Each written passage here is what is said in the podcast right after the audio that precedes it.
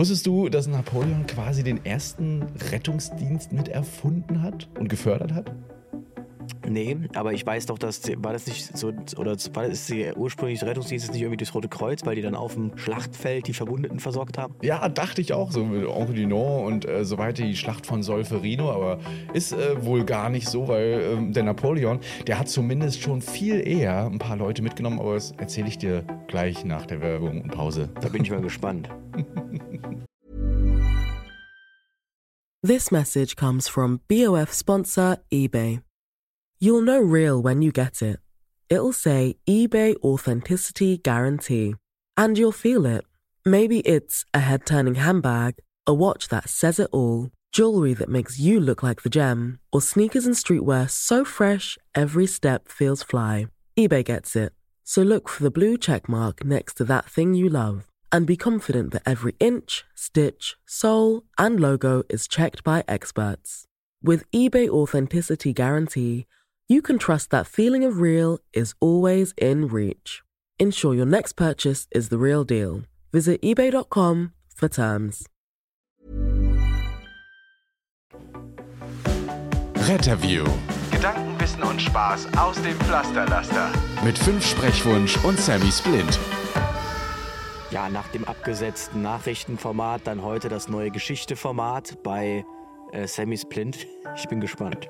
genau, so ein bisschen Geschichte. Nee, ich habe einfach mal mich mal gefragt, seit wann gibt es eigentlich so richtig Rettungsdienst? Und bin dann äh, über, über mehrere Artikel gestolpert, wo dann immer Napoleon dran steht. Napoleon, ich erwarte Henri und äh, das Komitee der Fünf und so weiter. Aber nee, es gab tatsächlich so äh, die ersten Gedanken, zumindest natürlich mal wieder im Kriege, ja, äh, aber tatsächlich um die Ära, Zeitära Napoleons. Und da haben sogenannte Bader, das äh, früher gab es ja noch nicht so richtig, also es gab schon Ärzte, aber da waren es eigentlich die Bader. Die Friseure, und, ne? Ja, genau. Und die haben ähm, da äh, mit auf dem Schlachtfeld gewartet, weiter hinten. Und sobald so die ersten Verletzten dann umgefallen sind, sind die dann noch mit so Holzkarren, wie so eine Schubkarre darauf, haben die da runtergeholt. Hoffentlich auch überlebt, weil es gab sowas wie ähm, Genfer Konventionen, das heißt der Schutz von ja, Sanitätspersonal und Leute unter dem Schutzzeichen gab es ja noch nicht. Das heißt, die sind da auch gerne mal umgekommen. Und ähm, ja, das war so der Anfang. Nachher gab es dann auch so richtig Wagen mit äh, gefederten Tragen. Das haben wir auch heutzutage manchmal nicht auf dem Rettungswagen. Ja. Aber äh, das, das kam dann auf und irgendwie so im 18., 19. Jahrhundert, also recht, relativ spät, dann wahrscheinlich auch mit dem Komitee der Fünf und so, ähm, gab es dann auch die erste öffentliche Bewegung für Bürgerinnen und Bürger, wo es dann auch zur Pflicht wurde, für jeden zu helfen. Und es gab damals sogar äh, Belohnungen ja, für Leute, die eine Wiederbelebung gemacht haben. Ja, man hat das versucht zu fördern, indem man da tatsächlich auch Geld ausgegeben hat oder eben Anerkennung, ne, dass man geehrt wurde, wenn man einen sogenannten Scheintoten, so hat man die früher noch genannt, die klinisch Toten, äh, ähm, einfach reanimiert hat. Ja. Krass. Ja, ich weiß nicht, ob das heute noch helfen Das müsste würde. es heute mal geben. Ja, genau. Kriegst du Ehrung. Aber Ehre wäre auf jeden Fall mal gut. Ob man das jetzt mit Geld fördern muss, weiß ich nicht.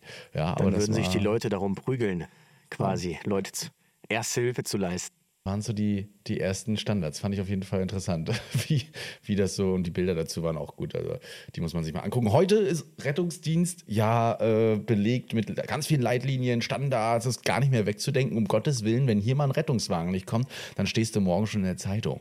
Ja, und äh, so ist das. Und äh, wir beschäftigen uns ja heute mit äh, einer ganz interessanten Sache, später im späteren Verlauf. Und zwar so ein paar ERC-Leitlinien, ähm, die die Reanimation betreffen, aber zu besonderen Umständen. Du hast dir da Gedanken Zu gemacht. besonderen Umständen. Ja. Die besonderen Besondere. Umstände in den ERC-Leitlinien. Relativ interessant. Auf jeden Aber Fall. ich gucke gerade, ob wir denn äh, E-Mails bekommen hatten. Haben wir. Ich guck mal kurz mit Haben rein. Ich äh, leite dich mal so ein bisschen durch. Wir können ja die ein oder andere mal vorlesen. Wenn ich mein E-Mail-Programm jetzt hier gerade irgendwie aufgemacht bekomme, habe ich mir mal ein paar markiert. Äh, einmal Querfinanzierung im Ehrenamt gab es ja auch ganz viele E-Mails. Ja, äh, ein paar fand ich auch, ähm, die kann man jetzt einfach Gab mal es mit da so rein- viele? Also ich habe tatsächlich ein paar Nachrichten bekommen, zustimmenderweise. Mhm. Ähm, aber jetzt eine Mail, ich glaube ein oder zwei E-Mails hatte ich dazu gesehen. Okay, also manche Eine Querfinanzierung im gesendet. Ehrenamt bei der DLAG. Ja. Gut, ist natürlich jetzt äh, prompt wieder so ein Sonderfall, der jetzt nicht abgedeckt war in dem ganzen Konstrukt. Ja. Ich meine, das DLAG, ich glaube, die DLAG macht Rettungsdienst, aber ich glaube nur an einem Standort oder sowas oder an zwei Standorten mit so einem RTW, den sie tatsächlich besetzen.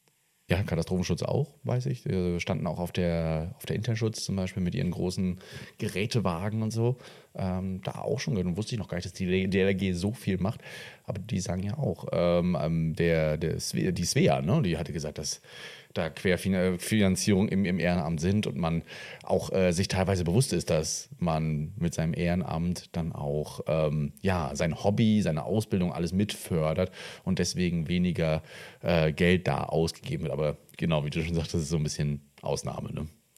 Ähm, was ich jetzt relativ interessant war, war der äh, Pflasterkönig, der ähm, so genau. also super Nachricht hier. Hallo Luis und Christian, ich habe eine Frage für euren Podcast und zwar gibt es eine Möglichkeit, eine Art Erlaubnis zu bekommen für den Schulsanitätsdienst. Es handelt sich um einen an einer Berufsschule, einem Berufskolleg, um quasi mehr machen zu können als nur die erste Hilfe, wie zum Beispiel intubieren, eine Thoraxdrainage zu legen oder auch, wenn es sehr kritisch wird, wie wenn jemand, sagen wir mal, eine offene Verletzung einer Arterie hat, diese dann viel Blut spritzt, man die mit seiner Hand verschließt, dass man dann mit dem Rettungsdienst in die Klinik fahren kann.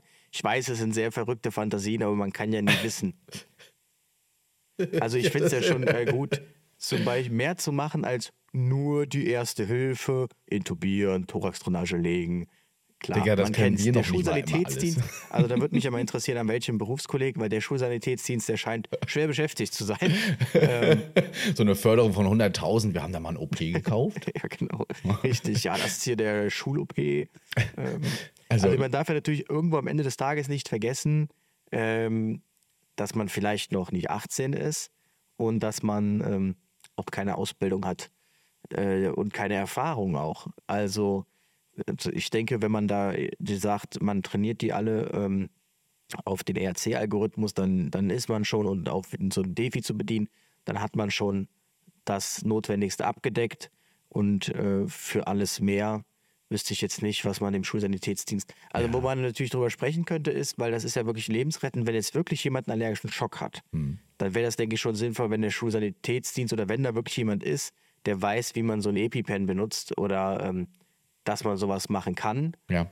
Ähm, weil das kann halt in der Sekunde dann das Leben retten, bis in acht Minuten dann der Rettungsdienst eintrifft. Würde ich mich darauf auf einlassen. Jeden Fall. Also da auch zu sagen, man schult die Leute auf, wie wird sowas benutzt, ne? aber nicht, dass die sowas immer in der Tasche haben und sagen, ja, also hier kommt mein EpiPen, viel Spaß. Ne? Also ähm, es gibt, finde ich, schon so, so fünf, sechs Sachen, ähm, das sind auch die Sachen, die wir dann immer auf dem KTW hatten in Aachen, ähm, wo man sagen, wo ich sagen würde, okay, das würde schon helfen, wenn man auch den Laien hinsichtlich dessen mal äh, ausbildet also das wäre erstens Adrenalin beim allergischen Schock, das wäre Reanimation und entsprechend äh, Pedals, das wäre ähm, beim Krampfanfall, ähm, was man da zu tun hat, gegebenenfalls das Dormicum rektal. Der Rektul, und ja, was hatten wir denn noch immer auf dem Ausfall? Jetzt muss ich überlegen. Ah ja, gut, Salbutamol, Atrovent beim akuten Asthmaanfall, sprich das so, oder so, so ein Asthma-Spray, das wäre jetzt auch noch so eine Sache, wo ich sagen würde, okay, wenn man das so der allgemeinen Bevölkerung mitgeben würde in so einem Sofortmaßnahme Unfallhort oder Erste-Hilfe-Kurs, dann, ähm, dann ist man eigentlich schon gut aufgestellt. Ja, aber Medikamente und also jetzt bei dem Berufskolleg, da werden sie, könnten sie auch schon 18 sein, ne? aber drüber.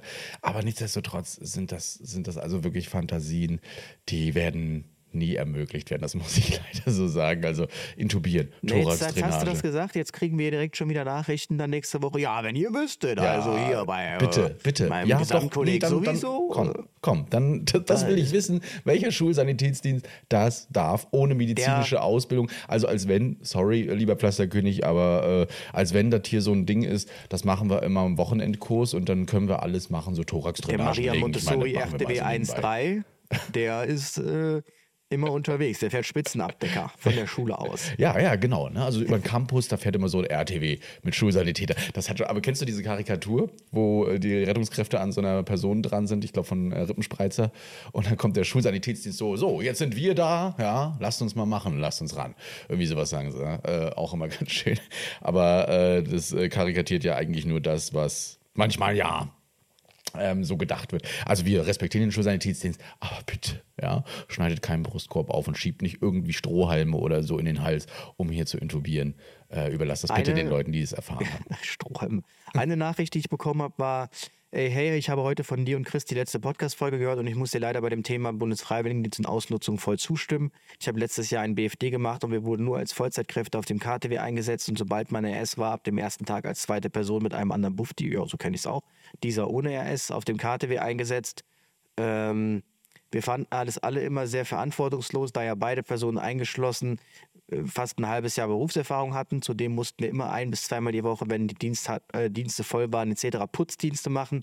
Das heißt, die RTWs putzen genau vom heiligen hauptamtlichen Personal. Ähm, die Wache auf Vordermann bringen und Büroarbeit des Chefs machen. Dies wurde uns dann als Überstundenabbau verkauft. Den RTW als dritte Person hat man sehr selten gesehen und meist nur, wenn man die Stunden für den RS sammeln musste oder man explizit sich mal getraut hat zu fragen da man ja schon wieder zu dritt KTW gefahren wäre, was meist sehr unnötig ist. Wenn man da mal eingeteilt war, ist es fast in der Hälfte der Fälle wieder vorgekommen, dass man doch nicht fahren darf, da man doch wieder für den KTW gebraucht wurde. Kenne ich. Da kann man ja keine Vollzeitkraft ähm, für den, nur den KTW aus der Rufbereitschaft holen. Und wenn Sachen schiefgelaufen sind, das heißt, die Dienste nicht gepasst haben, etc., und man hat äh, einmal verlauten, hat lassen, dass es nicht richtig sei, wenn man mit einem umgegangen wird, hat man von allen und erst recht von den Chefs den schon von dir genannten Satz gehört und immer gesagt bekommen, man soll sich doch nicht so anstellen und man hat es sich das selbst ausgesucht. Ich hatte zum Glück noch, ich hatte zum Glück noch das Glück, auf einer Wache zu sein, die für die Wochenenden keine Karte für Dienste hatte. Liebe Grüße. Ja, das kann ich äh, eins zu eins, das trifft auf den check. Punkt, die perfekte Beschreibung meines Bundesfreiwilligendienstes.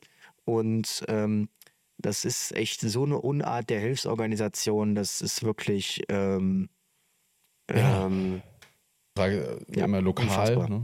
Genau, also haben, haben die Hilfsorganisationen dafür Leitlinien oder wie machen wir das mit den FSJ-Lern? Ne? Ja, so die Aufgaben. Oder ist es wirklich eher so ein Problem aus, aus dem Bereich, ja, aus Rettungsdienst und äh, dergleichen, dass man sagt, also ja, die müssen hier die Drecksarbeit erledigen. Ähm, ähm, nicht schön, sollte man auf jeden Fall nicht machen. Ähm, klar, die müssen ja auch irgendwie mal lernen, wie es geht, ne? bevor es dann immer die heiligen Hauptamtler machen, wie ihr sagte. Äh, nichtsdestotrotz äh, geht das nicht, dass sie das nur machen und ja. Das tut mir leid für dich, dass du das erleben musstest. Ich weiß gar nicht, ob ich das erzählen kann, aber nee, mir tatsächlich äh, einfach mal gucke ich so meine Instagram-Nachrichten so durch und auf einmal denke ich mir, das Bild kennst du doch. Gucke ich so auf den Namen, schreibt mir einfach mal so der Geschäftsführer also mein, mein oberster Chef auf, auf Instagram und schreibt so, ja, ja, sehr mutig, was du da gesagt hast. Ah, ja. ähm, aber okay, krass, man muss mal wieder aufpassen, was man hier wo wie platziert. Aber ähm, ähm, nee, alles gut. es ist so, es ist, äh, das ist risikoreich, nicht, was wir nee, machen. Er war jetzt nicht böse. Also natürlich, ich meine, er kennt ja auch die, diese mhm. Brille mhm. und man hat es nun mal, und je mehr man sich damit beschäftigt, desto krasser ist das eigentlich. Man hat es einfach sehr, sehr ähm, sehr, sehr schwer als Nicht-Hilfsorganisation in Deutschland. Und ähm, die Hilfsorganisationen, die sind aus meiner Sicht wirklich, ja, äh, ja. Es ist, es, die genießen, wie gesagt, die ruhen sich doch auf einem, einem Ruf aus, der denen noch von lange hinterher schallt. Und ähm, die müssen jetzt auch mal langsam wieder ein bisschen liefern und nicht, und nicht immer nur ähm, mit ihren Leuten umgehen, wie sie mit denen umgehen geht eben ähm, bei uns mal darum, auch Sachen anzusprechen, die einem halt unangenehm sind, die man nicht ansprechen kann. Dafür ist Retterview eigentlich auch immer bekannt.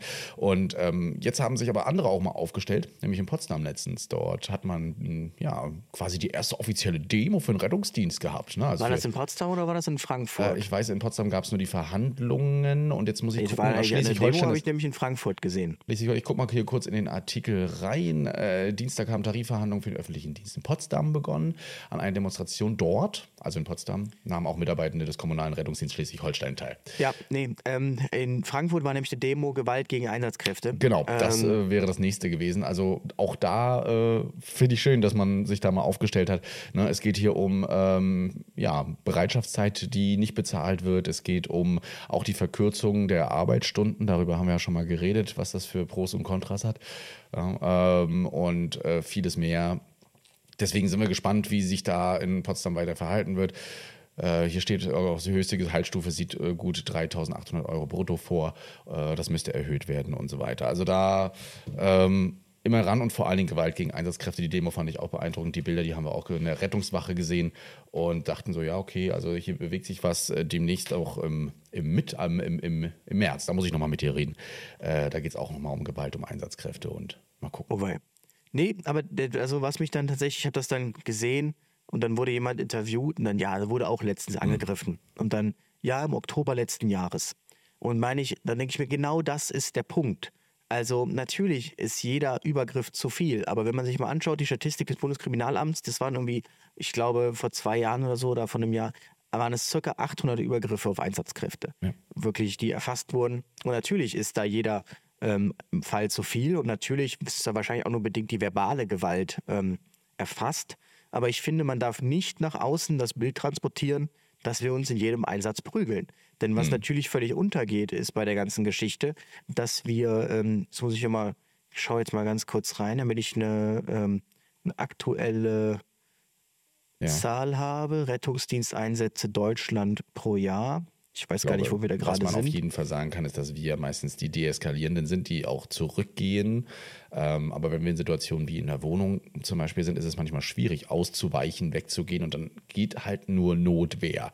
Ja, aber sich verbal ähm, zu wehren mit genauso ja, verbaler Gewalt ist natürlich Quatsch. Ne? Also das Ganze zu genau. beruhigen. Aber wir müssen es ertragen. Die Leute denken, man muss es angeblich ertragen. Das also ich habe jetzt mal gerechnet, bei 16 Millionen Notfalleinsätzen im Jahr, wir sind jetzt weit mehr, das sind 2017er mhm. Zahlen, und wir gehen runden jetzt diese 800 mal auf 1000 auf, ja. dann kommen wir auf 0,006 Prozent Anteil.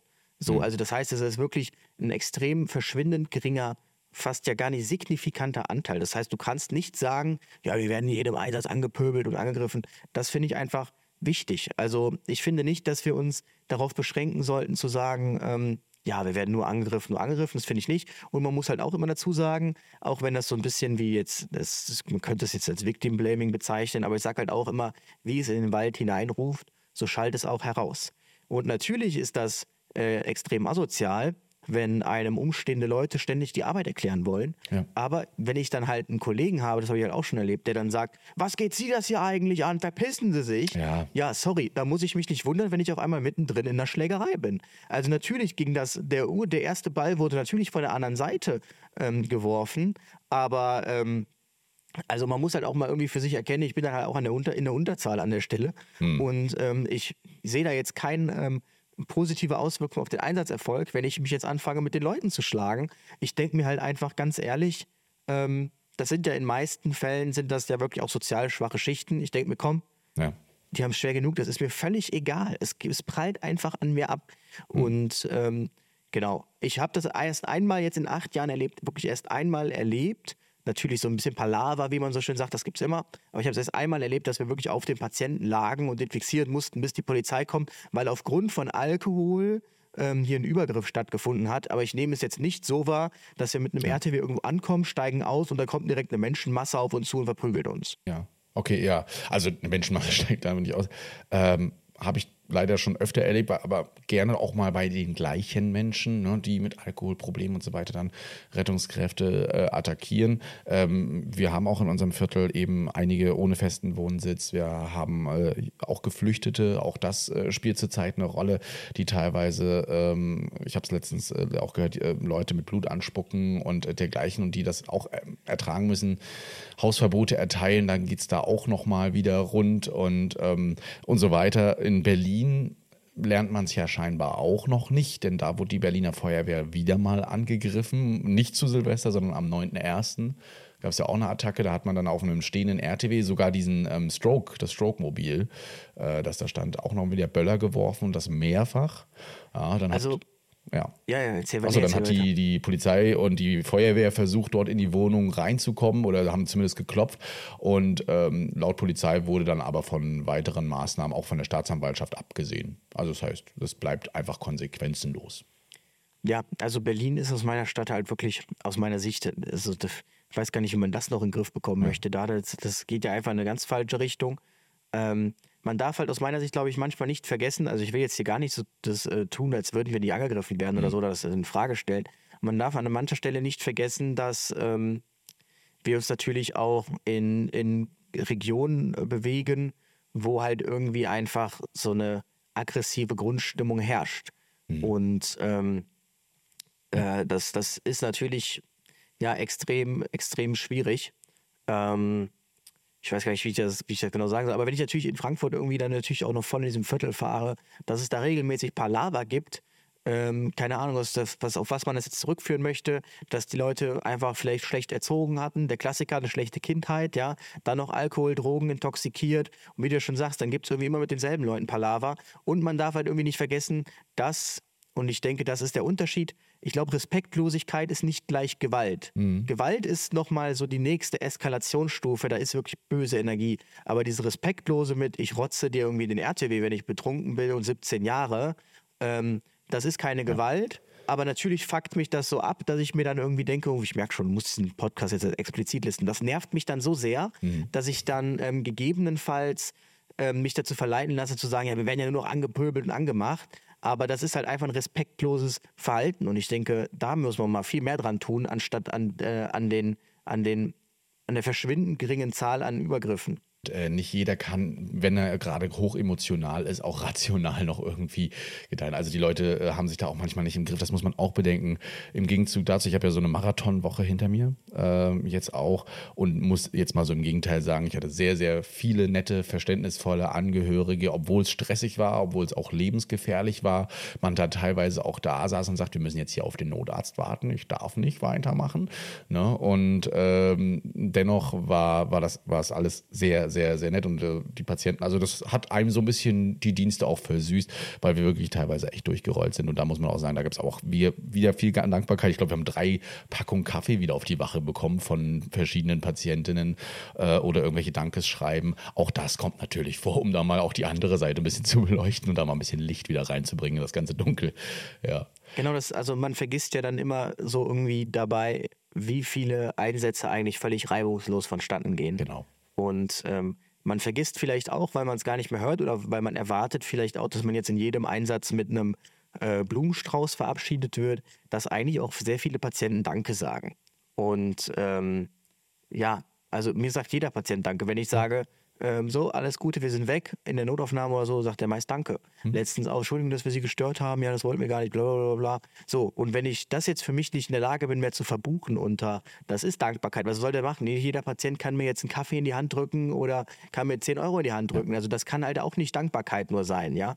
Ähm, das muss ich halt irgendwie auch, auch mit berücksichtigen, auf jeden Fall. Ähm, ähm, die Kollegen haben auch gesagt, Mensch, ja, zehn Einsätze, ihr Arm. Wieso? Nee, eigentlich verging das relativ schnell, weil die Einsätze waren Notfälle.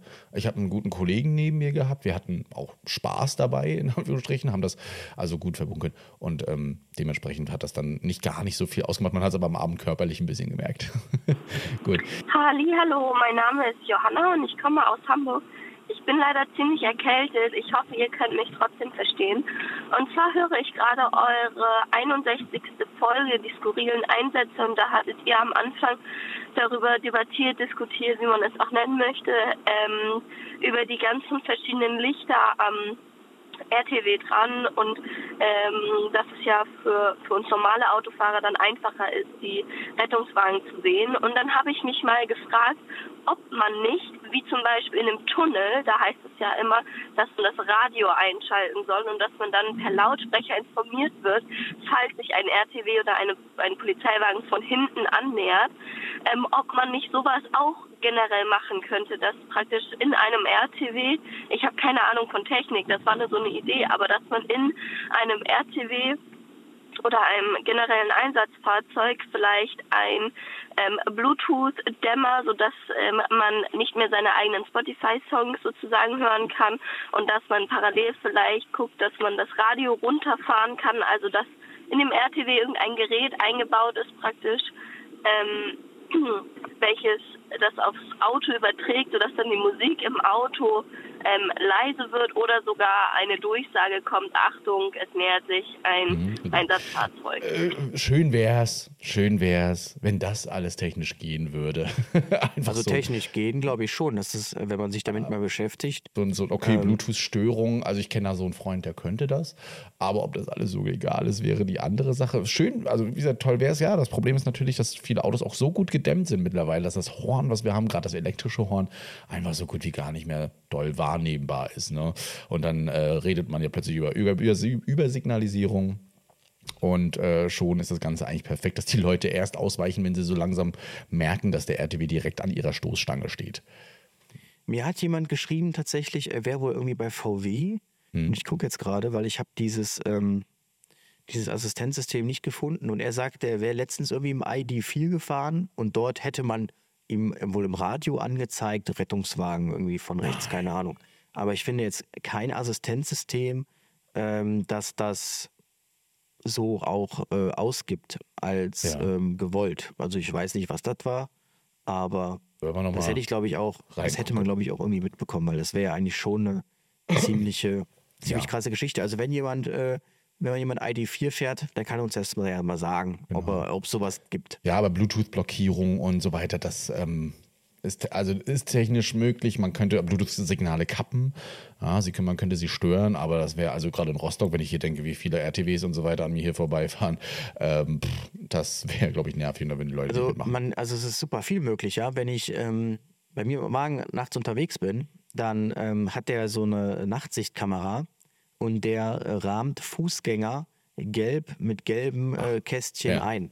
Und äh, wenn plötzlich einer, teilweise siehst du die gar nicht, ähm, wenn du so mit den Augen guckst, weil die so dunkel sind. Und wenn dir plötzlich einer auf die Straße springt, dann piepst der auch und zeigt dir den ähm, und mhm. wirft das Licht darauf. Also das bedeutet, äh, möglich, möglich ist alles. Ja, also wenn sowas möglich ist, ist alles möglich.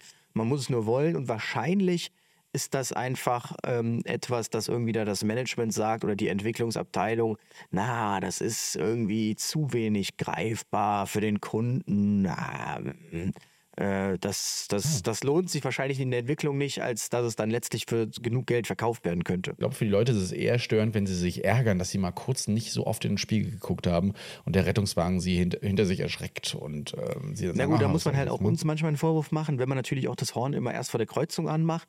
Aber ähm, ich muss halt auch sagen, ich bin halt, halt auch teilweise im Privat-Pkw und ich höre was, ich gucke nach links, ich gucke in den Spiegel, ich sehe es nicht. Hm. Und dann siehst du plötzlich, ah, es kommt von rechts vorne.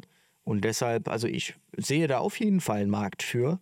Mhm. Ähm, aber man muss es halt nur den entsprechenden Leuten mal mitteilen. Ich habe da leider, wie gesagt, noch keine, keinerlei Connections in die Automobilbranche. Ja. Ähm, muss ja, ich mal schon, irgendwie. Schon irgendwie cool. Also, ich meine, es gibt ja so gewisse Apps wie Blitze-Apps, letztens auch angesprochen, die ja auch teilweise zigtausend Leute da haben. Und wenn die sich untereinander bequatschen, dann könnte man das da auch anzeigen lassen, anstatt immer nur die Gefahrenlagen ja, die auf der Straße sind, dann eben dort zu warnen. Vielleicht auch sowas zu machen. Also Aber da kann man will man auch, dass der Rettungsdienst diesen Überraschungseffekt hat. Ähm, ja. Und ein Problem natürlich, also wir haben ja so viele verschiedene Tornhöhen und Folgen, also da brauchst du natürlich auch eine gute KI, dass du die einmal durchgejagt hast, dass mhm. die Pressluft erkennt, dass sie das Uralthorn von der Drehleiter erkennt. Da gibt es ja, also da gibt es ja auch keinen Standard. Ähm, aber bei der Polizei zumindest ist das relativ einfach, weil die ja bundes äh, landesweit beschaffen. Da äh, musst du dann quasi nur 16 Mal das Horn einspielen und ähm, dann, dann hast du die Polizei. Was ich auf jeden Fall äh, ge gehört habe, ist, dass das Bundesministerium für Information und Sicherheit, das BSI, glaube ich, eine Studie plant ähm, zur Digitalisierung in der Gefahrenabwehr. Bin ich ja mal sehr gespannt, mhm. was dabei rumkommt. Mhm. Ich habe nämlich selbst schon überlegt, ob ich mal eine Umfrage entwerfen soll, wo ich einfach nur mal so zehn Fragen stelle, ähm, einfach nur mal um zu gucken, wie digitalisiert ist man eigentlich also findet bei Ihnen im Rettungsdienstbereich eine Übermittlung von äh, Einsatzadresse aufs Navi statt? Findet eine automatische Zielortübermittlung statt? Findet eine digitale Patientendatenerfassung statt? Gibt es hier eine Schnittstelle, dass das nicht ausgedruckt werden muss? Und, und, und, um dann quasi mhm. mal so ein, zu gucken, wer hat denn wirklich das Komplettpaket an Digitalisierung? Weil ich denke, das, das ist erschreckend, wenn man sich das mal anschaut, die Ergebnisse. Ja. Also du hast dich ja jetzt auch beschwert äh, und vollkommen zu Recht. Äh, also Digitalisierung, damit nerve ich, muss ich auch sagen, einige da oben immer bei uns in Rostock, weil ich einfach sage, Leute, es kann doch nicht sein. Also ich habe jetzt, glaube ich, 30 oder 40 Protokolle gestern alle eingegeben, weil du kamst ja durch diese Einsatzvielfalt einfach dazu, sonst hättest du Überstunden machen müssen. Ne? Und hab die da alle rein und kritzelst dann ja bei uns die Zahlen, die ganzen ähm, Statis ein in, ins Protokoll, guckst nochmal, hast du ein Kreuz irgendwo anders gesetzt und so. Oder ist das Kreuz zu groß, weil das digitale System das da nicht erfasst hat und ne? dann noch ein also Transport. Man kann es nicht alle reden von Umweltschutz, aber ein Protokoll bei uns, das hat 1, 2, 3, 4, dann der Durchschlag, 5, 6, 7, 8, 9. Also wir schreiben 10 Seiten Papier, DIN A4 werden bei uns verbraucht pro Einsatz. 10 Seiten.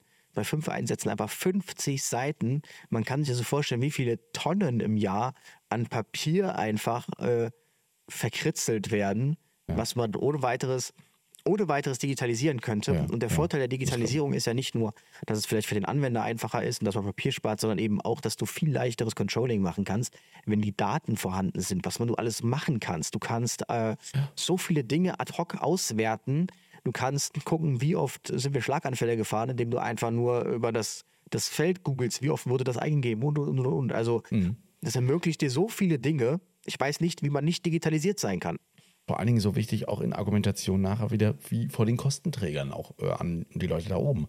Ne? Also nicht nur um sich zu feiern und zu sagen, hey, wir haben so viele Einsätze gemacht, sondern dann ist es ja auch endlich mal evidenzbasiert, was wir hier erzählen und sagen, ja?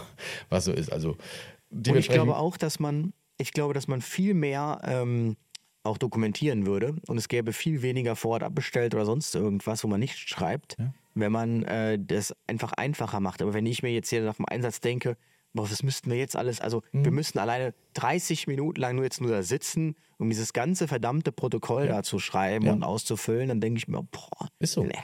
Ist wirklich so. Und ähm, viele Angehörige rufen auch gerne mal doch bei der ärztlichen Leitung oder eben irgendwo an und fragen nach, oder Leitstelle fragen nach dem Einsatz, der gerade vielleicht passiert ist.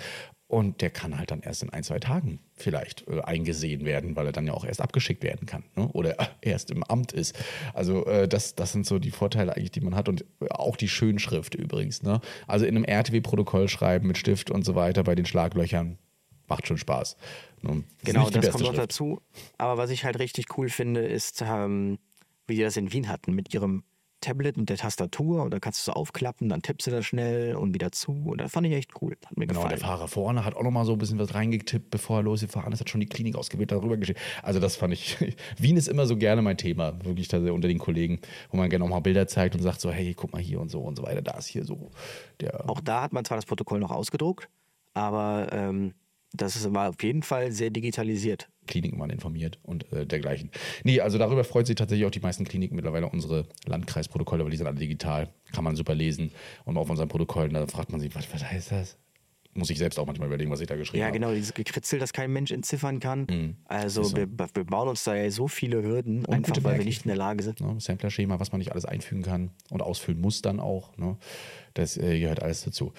So. Ich benutze auch mehr mein privates Handy als das Diensthandy tatsächlich, weil ähm, das ist, also auch das ist ja so ein, so, so, so, so ein Ding. Dann äh, ist irgendwie die Telefonnummer nicht drin, dann musst du das über das Privathandy suchen und und und und. Und äh, ja, also mit Digitalisierung könnte man viele Dinge lösen. Naja. Auf jeden Fall. Also Aber das Nokia kostet halt nur 20 Euro. Ach so, ja. Und geht nicht so schnell kaputt. Naja. Und geht nicht so schnell kaputt. Außer man, man Wobei in Aachen, so ein hatten, in, in, Aachen hatten wir Smartphones für den Telenotarzt. Da gab es nie Probleme. Also wer jetzt kommt mit oh, Handschuhen, Handschuhen, Handschuhen, bla bla bla, alles ausreden. Geht alles. Funktioniert alles. Also man muss es nur wollen. Jeden Tag. Genau, deswegen funktioniert es und da kann man auch gute Deals machen übrigens. Preislich. Ne? Muss man nicht immer das Tolle bekommen, ja. Wir gehen in eine übliche Pause und äh, hören uns gleich dann wieder mit unserem heutigen Hauptthema. Bis gleich.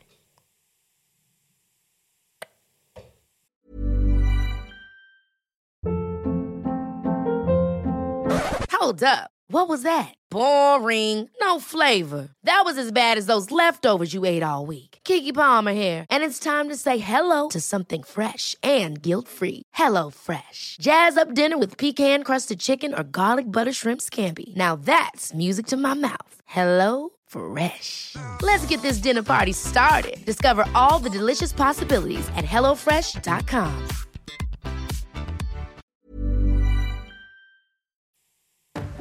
Yes.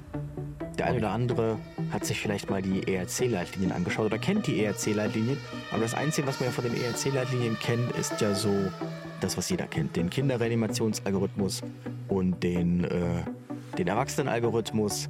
Wie man da vorgeht, den kann ja jeder Retter in- und auswendig, hoffentlich. Aber es gibt auch in den ERC-Leitlinien so ein paar andere Dinge, und zwar zusammengefasst unter spezielle Umstände und dann weiter speziell auch unter spezielle Patienten. Und das finde mhm. ich so ganz interessant, sich einfach mal damit auseinandergesetzt zu haben. Da sind so ein paar Sachen, zum Beispiel Zustand nach Lawine. Das be betrifft jetzt wahrscheinlich hier nicht äh, den, den Kölner Retter oder den, den Berliner Retter, aber ähm, trotzdem sehr interessant, mhm. die äh, Algorithmen, insbesondere auch Überhitzung und Unterkühlung, auch die Postreanimation, ähm, da wurden auch so ein paar Dinge verändert und da dachten wir, da sprechen wir heute einfach mal drüber. Genau. Und es ist alles Also ich habe nichts anderes gelesen außer die ERC-Leitlinie. Also das steht da alles genau so drin. Wenn wir dann also jetzt nachher sagen, ja, Schau einfach die Erzählerlinie, da steht es genauso drin. Aber das ist doch, ja genau. Äh, für alle die, die es schon wieder ein bisschen vergessen haben, weil darüber haben wir, glaube ich, schon sehr lange nicht mehr geredet. ERC steht für European Resuscitation Council, äh, Quatsch, befassen sich äh, mit Reanimation, mit kardiologischen äh, instabilen Patientinnen und Patienten im weitesten Sinne, mittlerweile auch mit Erste-Hilfe-Maßnahmen. Vor allen Dingen fördern sie aber auch eben Forschung und die Publikation von Forschungsergebnissen in diesen Bereichen und publizieren eben auch Behandlungsrichtlinien, sowohl für Rettungsdienst als auch für Klinik, als eben auch für euch da draußen als Ersthelferinnen und Ersthelfer. Und ähm, das machen sie mittlerweile auch grafisch und vor allen Dingen selbstverständlich ganz gut. Äh, da müsst ihr auf jeden Fall mal reingucken, packen wir euch in die Show Notes dann auch mal so einen Link rein zu den aktuellen Richtlinien. Sind ein paar, viele Seiten lang, aber kann man durchaus mal durchblättern. Macht ja, Spaß. Sind mehrere hundert Seiten auf jeden Fall. Es gibt es auch als Pocket Guide im DIN A5-Format. Das sind halt so die wichtigsten Erkenntnisse zusammengefasst. Aber was halt interessant ist, ist halt ähm, die Studienlage dahinter. Ja. Und die steht halt dann entsprechend nur in den ähm, ausführlichen Leitlinien. Genau. Wollen wir mal reingehen, so in die besonderen Sachen, so spezielle Umstände bei Reanimation? Finde ich super, super spannend immer, weil nicht jede, jede Reanimation ist eine Person, die irgendwie auf dem Boden liegt und dann einfach keinen Herz-Kreislauf-Stillstand mehr hat, sondern hat besondere Umstände. Und hier äh, hast du zuerst mal so ein bisschen rausarbeitet, Blutung. Ja, schwere Blutung. Also Trauma. da gibt's nee, also da steht da so der Algorithmus steht da drin, was ja. man in welcher Reihenfolge zu tun hat. Hm. Also als allererstes soll man die Blutung stillen, macht natürlich Sinn, erinnert ans CABCDE. Dann natürlich Atemweg sichern und ABCDE. maximaler äh, maximal XABCDE, ja, maximaler Flow und ähm, dann tatsächlich schon Thorakostomie beidseitig, also beidseitig dekomprimieren, vielleicht sogar Thoraxdrainage legen, beidseits, hm. ähm, also als Standardprogramm ähm, wenn Herzbeuteltamponade ähm, vorhanden, das kriegt man ja dann übers Sono raus gegebenenfalls, also wenn im, entsprechend eine, ähm, eine Blutung im Herzbeutel ist, sodass sich das Herz nicht mehr so bewegen kann, sondern dass der Patient genau. reanimationspflichtig ist, weil das Herz zwar ein elektrisches Signal bekommt, aber sich überhaupt nicht den Auswurf machen kann, weil es von beiden Seiten so mit Blut eingeengt ist, dann soll man diese auch entlasten. Ist ja eine reversible Ursache rein formal. Da mhm. erinnert man an die vier E's: Expertise, Equipment, Umgebung und wie weit ist die verstrichene Zeit, das soll man berücksichtigen. Also hat man die Expertise, hat man das Equipment dazu, die Umgebung und wie weit ist die verstrichene Zeit. Und wenn länger als 15 Minuten keine Vitalzeichen sind, dann auch direkt die Thorakotomie, fand ich ex extrem krass. Also ja. direkt Thorax öffnen, ähm, Beckenschlinge, Transfusion, wenn vorhanden. Und dann, und das ist dann auch sehr oft in den ERC-Leitlinien zu finden, ist, wenn dann ein ROSC, nach diesen Maßnahmen, ist die Frage, tritt ein ROSC auf, also ein Spontankreislauf. Genau. Und wenn ja, dann zügiger Abtransport. Und wenn nicht, dann muss man sich vor Ort überlegen, ob man abbricht. Und das, das fand ich echt ähm, ja, faszinierend, weil das, das, ist ja ein Riesenprogramm, was man dann da abgearbeitet hat. Ja, genau. Und, dann und wenn so, man okay, dann merkt, okay, äh, war erfolglos, äh, pff, dann gehen wir jetzt, ne? Genau, aber das ist dann, das ist dann tatsächlich ja. das. Also man ist ja dann irgendwie geneigt, trotzdem noch irgendwie in den Schockraum zu fahren, so weißt, unter Reanimation. Ja. Aber man soll genau das so abarbeiten. Und wenn man dann feststellt, ähm, es, es führt zu nichts, also wir haben jetzt keinen Spontankreislauf, dann beendet man trotz Thorakotomie, trotz zwei Thoraxdrainagen ja. ähm, vor Ort die Reanimationsmaßnahmen. Ja, gerade wenn äh, zu viele Einblutungen vielleicht auch in Multiorgane sind oder eben die Blutung zu stark ist, äh, dass man das nicht mal mit Infusion Hes und was man nicht alles noch haben könnte, obwohl Hes ja kaum benutzt wird noch. Oh, wollte ich gerade sagen. Ja, ja, ich wurde letztens gefragt, ob wir es wieder haben. Und ich so, nee, Leute, also ist schon lange raus. Ne? Äh, oder auch für, für eine Maßnahme, die wir letztens hatten, kann ich ja nachher noch mal erzählen. Ähm, aber da ähm, wenn das nicht mehr klappt, ja, dann, dann ist es erfolgreich. Dann kommst du nicht mehr in die Klinik ohne Schäden, beziehungsweise eigentlich nur noch den Hirntod. Und ähm, dann bringt das auch nichts. Das ist so der Umstand, der hier jetzt besprochen wird bei so einer starken Blutung, bei so einem X eben im ABC. Und auch das denke ich mir, also ERC ist eigentlich richtig cool, weil es ist voll mit Checklisten mhm. und mit so Entscheidungsbäumen. Ja. Und ähm, das ist eigentlich optimal, äh, wenn man digitalisiert. Jetzt wäre natürlich auf dem RTW dass du dann quasi über Schnellwahl mhm. einfach nur, keine Ahnung, bam, bam, bam. So eine PDF ähm, oder sowas schnell aufmachen kannst dann, ja. Keine mhm. Ahnung, genau. Reanimation, Trauma, ja, nein, Trauma und dann bist du direkt im Trauma-Algorithmus. Mhm. Und dann kannst du das mit dem Team einfach durchgehen. Okay, wir haben Blutung gestellt, Atemweg gesichert. Nächster Schritt ist jetzt zwei Thorax-Drainagen. Dann wäre Herzbeuteltamponade anstehend. Und dann am Ende, check, check, check, haben wir alles gemacht. Okay. Ja. Ich meine, es gibt ja auch Sicherheit, weil du siehst den ja. Pfad vor dir. Richtig. Ja, und dann kommt man mal aus diesem Chaoszustand, oh mein Gott, und eskalierender Notarzt und von allen Seiten Chaos ja. ähm, und Polizei, die fünfmal die Tür auf und zu reißt. Ähm, dann äh, kann man eben sagen, okay, haben wir jetzt einen Spontankreislauf? Nein. Und dann hat man eben schwarz auf weiß halt diese, diese Entscheidung. Okay, ja. nein, haben wir nicht. Dann macht es jetzt noch Sinn, weiterzumachen? Mhm. Und wenn ja, dann Abtransport. So. Weil da, auch da habe ich manchmal so den Eindruck, dass sich dann vielleicht auch das ärztliche Personal so ein bisschen alleingelassen fühlt mit dieser Entscheidung und vielleicht auch ein bisschen überfordert. Aber wenn man dann eben schwarz auf weiß sehen würde, so gibt das einfach die Checkliste der Algorithmus vor, mhm. dann fällt, denke ich, auch die Entscheidung leichter. Weil ähm, es ist auch nicht selten, dass wir einen Patienten quasi maximal invasiv und mit allem, was wir haben, versorgen, auf den Tisch legen und dort macht man eine BGA und sagt, jo, wir mhm. machen hier gar nichts mehr. Genau. Äh, deine Stadt hat es tatsächlich vorgemacht, Aachen. Ne? Also mit dem TNA-System, wo ja immer beim ärztlichen Leiter angefordert ist, dass er bitte mit den Kolleginnen dort ähm, die SAAs durchgehen soll. Ja, also äh, damit die das lernen, damit die routinierter werden. Äh, die Standardarbeitsanweisungen sind nun mal relativ viel und lang und ich merke es ja selbst, weil ich äh, jeden Tag jetzt mittlerweile die Dinge lernen muss für meinen Examen zum Notfallsanitäter und dann muss man erst wieder reinkommen in den normalen Arbeitsalltag, wo du ja auch noch Kollegen hast, die sagen, oh, das mache ich nicht, das müssen wir nicht machen und so weiter. Äh, wo ich das nämlich gerade sehe, darauf kam ich mit dem Maximal Flow äh, und Atemwegsicherung. Ähm, das verstehen auch manche, manche Kolleginnen nicht äh, und sehe ich auch ganz häufig. Du hast eine Blutung, vielleicht sogar auch eine stärkere wenn man eine untere gibt, eine untere gastrointestinale Blutung, Einblutung im Bauchraum. Ähm, da fehlt Blut. Was macht Blut? Unter anderem, es transportiert Sauerstoff. Das heißt, wir müssen die anderen Blutkörperchen vollpacken, vielleicht mit Sauerstoff. Also geben wir Sauerstoff bei einer Blutung, auch wenn das erstmal unlogisch erscheint, weil er doch kein Atemproblem. Ja, aber das ist eigentlich der Standard und siehst du bei ganz, ganz vielen ähm, Arbeitsanweisungen, dass da Sauerstoff gegeben werden muss, nicht ohne Grund. Oder? Und das gut, muss eigentlich ich meine, drin sein würde man jetzt wahrscheinlich mit einer Traumareha nicht anrufen. nee, aber, natürlich ähm, nicht, aber. Hallo, ja, ich wollte sagen, wir haben eine Traumareha. Könntest du mal kurz durch den Algorithmus führen? ähm, ja, aber das fand ich so, so ganz spannend. Ich meine, ich hatte jetzt tatsächlich noch nie, der FISO in, äh, in Wien, der hatte es mehrfach, aber ähm, ich bin da bis dato nur von verschont geblieben. Ja, ähm, es ist Schnee gefallen, ganz schön viel auch in Österreich. Dementsprechend äh, kann man sich auch mal auf Lawinen einstellen. Und was man aber da macht und das manchmal auch nicht versteht, äh, da, da, da war ich auch erstaunt. Also so, wie lange man verschüttet ist und ab wann es dann schon sichere Todeszeichen ist, wenn ne, zum Beispiel die Atemwege verlegt sein soll, steht hier. Ja? Also wenn genau, also das ist natürlich alles, also wenn man jemanden jetzt verschüttet hat, mhm. weil es war eine Lawine und man findet den, dann wenn man eine Körpertemperatur kleiner 35 Grad misst, was interessant ist, es gibt ja diesen Spruch, nobody is dead until he's warm ah. and dead. Ah. So, also die soll ja erst warm sein, der genau. Patient. So. Aber wenn man hier jetzt schon findet, okay, eine Tem Körperkerntemperatur kleiner 35 Grad Celsius, es gibt keine Lebenszeichen, also ist reanimationspflichtig.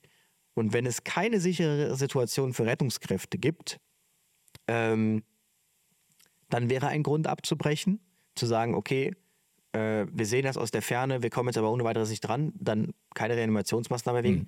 Wenn er länger als 60 Minuten verschüttet ist, auch ein Grund abzubrechen oder gar nicht erst anzufangen. Ähm, wenn man dorthin ja. kommt, diese Kriterien sind erfüllt, also es muss nur ein Punkt jetzt von dem, was ich aufliste, zutreffend mhm. sein. Ne? Neben dieser Körperkerntemperatur kleiner 35 Grad und keinen vorhandenen Lebenszeichen. Ähm, wenn die Atemwege durch Schnee verlegt sind, also man kommt dorthin, misst die Körperkerntemperatur kleiner 35 Grad, also 34,5. Man macht den Mundraum auf, sieht Schnee und er ist asystol, also flimmert nicht. Dann kann man auch, muss man gar nicht erst anfangen. Und genau, aber so sagt es der Algorithmus. Oder eben es bestehen sichere Todeszeichen. Ich habe jetzt hier Zeiten geschrieben. Nee, Todeszeichen. und ähm, ja. ja. auch das ist natürlich dann Grund, gar nicht erst anzufangen. Ja. Das ist schon ähm, und dort interessant. Vor allem, ich denke mal, die wir auch so sagen, Mensch, also Leute, die zum Beispiel im Wasser ertrinken, dort auch äh, abkühlen und so weiter, haben wohl eine höhere Chance, keinen Hirnschaden in dieser Zeit zu bekommen, als eben Menschen, die bei Normaltemperatur einfach irgendwo rumliegen. deswegen finde ich das ein bisschen spannend, diese unter 35 Grad. Ähm, für diejenigen, wo man sagt, dann keine sichere Situation für Rettungskräfte. Also wenn ihr, solltet ihr mal den Trip wagen, in den Himalaya zu gehen, den Mount Everest zu besteigen, äh, Triggerwarnung, es wird jetzt ein bisschen makaber, aber da liegen Leichen herum auf den Pfaden, die man nicht gerettet hat, weil es hier keine Rettung, für, sichere Rettung für Rettungskräfte geht. Die lässt man da einfach liegen. Und darauf äh, weisen dann auch die, ähm, die ah, ich weiß nicht, wie sie jetzt nochmal hießen, aber diese äh, Reiseführer hin, ne? bevor wir jetzt weitergehen. Leute, wenn hier irgendwas passiert, wir können und werden euch nicht retten. Ne? Die Gruppe muss dann weiterhin zusammenbleiben, aber dann liegen die da und die sehen teilweise nur schlafend aus. Die sehen gar nicht schlimm aus. Die, als wenn die da schlafen, aber sie werden da ewig schlafen. Warst du schon auf Mount Everest? Nein, ich habe nur ganz viele Führungen und ganz viele äh, Vorträge dazu gesehen. Äh, das ist immer das Gute als Veranstaltungstechnik. Über so Skelette wie einem Horrorfilm. Nee, gar, gar keine Skelette. Das sind, die, die ja. bleiben einfach so konserviert durch die Kälte, durch den Schnee. Das ist wie so ein oh. gefrorenes ne? Schnitzel. Das Krass. löst sich ja auch nicht auf. Ja. ja. Aber Ob das jemand vermisst? Nee, der liegt auf dem Mount Everest. Ja, ähm, darum. Genau. Ansonsten würde man halt die entsprechend die äh, CPR starten, also die kardiopulmonale Reanimation. Und dann Transport soll nicht verzögert werden. Mhm. Das bedeutet, man fängt jetzt nicht vor Ort an, noch hier maximal invasiv zu werden. Man fängt an zu reanimieren. Ich meine, da ist ja dann in 90 Prozent der Fälle wahrscheinlich ein Hubschrauber. Und dann soll er direkt, direkt ins Krankenhaus. Wenn weniger als 30 Grad Körperkerntemperatur, da muss ich auch noch mal kurz nachdenken, stimmt, da war ja was. Mhm. Dann soll man maximal dreimal defibrillieren. Das gilt aber ja sowieso immer. Und kein Adrenalin geben. Und Schlüssel, Schlüsselinterventionen sind präklinischer Wärmeerhalt. Also wir erhalten nur, wir wärmen nicht auf. Und ähm, die Wiedererwärmung dann im Krankenhaus. Das ist Schlüsselintervention bei so einem, bei so einem Unfall. Und äh, wenn der Patient weniger als 28 Grad Celsius Körperkerntemperatur hat, dann ist eine verzögerte CPR möglich, wenn es zu gefährlich ist. Okay, also das, das kennt man ja. Das heißt, man darf jetzt nicht nur sagen, okay, unter, unter 35 Grad, wir machen gar nichts, sondern es geht um diese Zwischenräume dann wahrscheinlich, ne? Also die, die, die, die ähm, Eingrenzung. Und unter 28 genau, Grad, also da ist es dann möglich. Weniger als 35 Grad, keine Lebenszeichen. Und mhm. dann guckst du halt, ist die Situation sicher? Okay, dann können wir weiter vorgehen. Mhm. Ist der weniger als 60 Minuten wahrscheinlich verschüttet? Mhm. Okay, dann gibt es auch noch keinen Grund, nicht anzufangen. Sind die Atemwege frei? Okay, genau. dann gibt es auch noch keinen Grund. Er hat keine sicheren Todeszeiten. Ja, gut. Äh, Zeichen, dann könnte jetzt eine äh, CPR gestartet werden. Aber wie gesagt, zügiger Abtransport. Ja, ja. auf jeden Fall interessant, vor allem, dass mit dem Adrenalin kein Adrenalin geben. Ne? Ähm, unter 30 Grad unter Celsius. Unter 30 Grad Celsius, genau, mit maximal drei Defibrillation. Also auch äh, sehr spannend, wahrscheinlich um ähm, das Weiterleiten des kalten Blutes aus den Extremitäten oder sowas nicht zu fördern. Äh, dann sorgt ja auch dafür, dass ähm, die Arterien sich ein bisschen ne, dafür sorgen. und und was ist natürlich hier das, ähm, das, das Optimum für, den, für die spätere äh, Therapie dann im Krankenhaus? Was ist das Optimum? Das Optimum, die, die Maßnahme. Hä? Ich weiß nicht, worauf du hinaus willst jetzt. Die, die, die Maßnahme, wie du den Patienten mit einer guten Prognose wieder, die, die Intensivmaßnahme, die. Das Runterkühlen, oder wie? Nee. Nee, nicht das Runterkühlen, der ist ja schon kalt. Ja hatten wir doch mal eine extra Folge drüber. Über die gute Prognose auch bei Ertrinkungsunfällen. So. Nee, ECMO oder wie? Richtig. Ah, ja, ja. Ich weiß ah, die Maßnahme, die ich jetzt mache. Nee, aber klar, im Krankenhaus dann die ECMO, ja, ja, wird dann auch mit dazu kommen. Ja. Genau. Gehen wir mal von kalt zu heiß, weil also auch wenn Leute überhitzen, was bei uns auch am Strand nicht immer unmöglich ist, auch wenn du es immer relativ kalt bei uns findest, ja im Sommer wird es dann auch mal schön warm. Vor allen Dingen an so einem Strand, der alles reflektiert und da kann es auch mal vorkommen, dass die Körperkerntemperatur über 40,5 Grad steigt. Das ist ja für Proteine 40 Grad. Hier steht 40,5. Kann es ja schon mal vorkommen. Zufällig genau die Zahl, die auf meinem Oh nee, 40,3, das ist noch nicht so schlimm. Aber 40,5, oh mein Gott. Ja. Äh, nee. Und äh, dort eine, eine CPR eben erforderlich ist. Äh, Proteine denaturieren ab ungefähr 42 Grad auf jeden Fall. Ne? Da ähm, ist es sehr lebensgefährlich. Unser Körper besteht auch zu großen Teilen aus Proteinen. Viele Prozesse sind proteinbasiert und das sollte man auch dabei belassen. Ja? Weil wenn die denaturieren, das ist wie mit so einem Ei, was du kochst. Ja? Das ist die Denaturierung dann. Ja, dann wird das alles fest und das kann auch zu Infarkten ähnliches eben führen und die Prozesse werden eingehalten. So, jetzt machen wir eine CPR über 40 Grad. Ja, immer wieder spannend. Genau, also äh, was ich ja interessant finde, natürlich, hier ist es genau entgegengesetzt. Also man könnte quasi sagen, ähm, bei, dem, bei der extremen Kälte ist es ja so, du sollst äh, so schnell wie möglich ins Krankenhaus. Jetzt bei der ähm, Überhitzung sollst du auch schnell ins Krankenhaus, aber hier ist Cool and Run das Motto. Mhm. Also zuerst kühlen, dann Kliniktransport ja.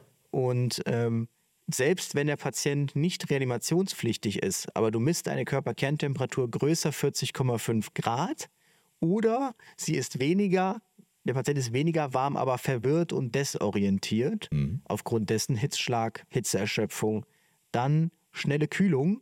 Und dann finde ich krass, also die, die wirksamste Maßnahme ist hier, und das ist auch, wenn er Reanimationspflicht ist, soll man das machen, ähm, neben den Basismaßnahmen, schnellstmöglich, am besten Badewanne, wo auch immer die man die herkriegt, mit Wasser, Eis, 1 bis 17 Grad und dann einfach rein und gucken, dass man den so schnell wie möglich unter äh, 39 Grad Celsius kriegt. Also dass man den um 1,5 Grad senkt, die Körperkerntemperatur.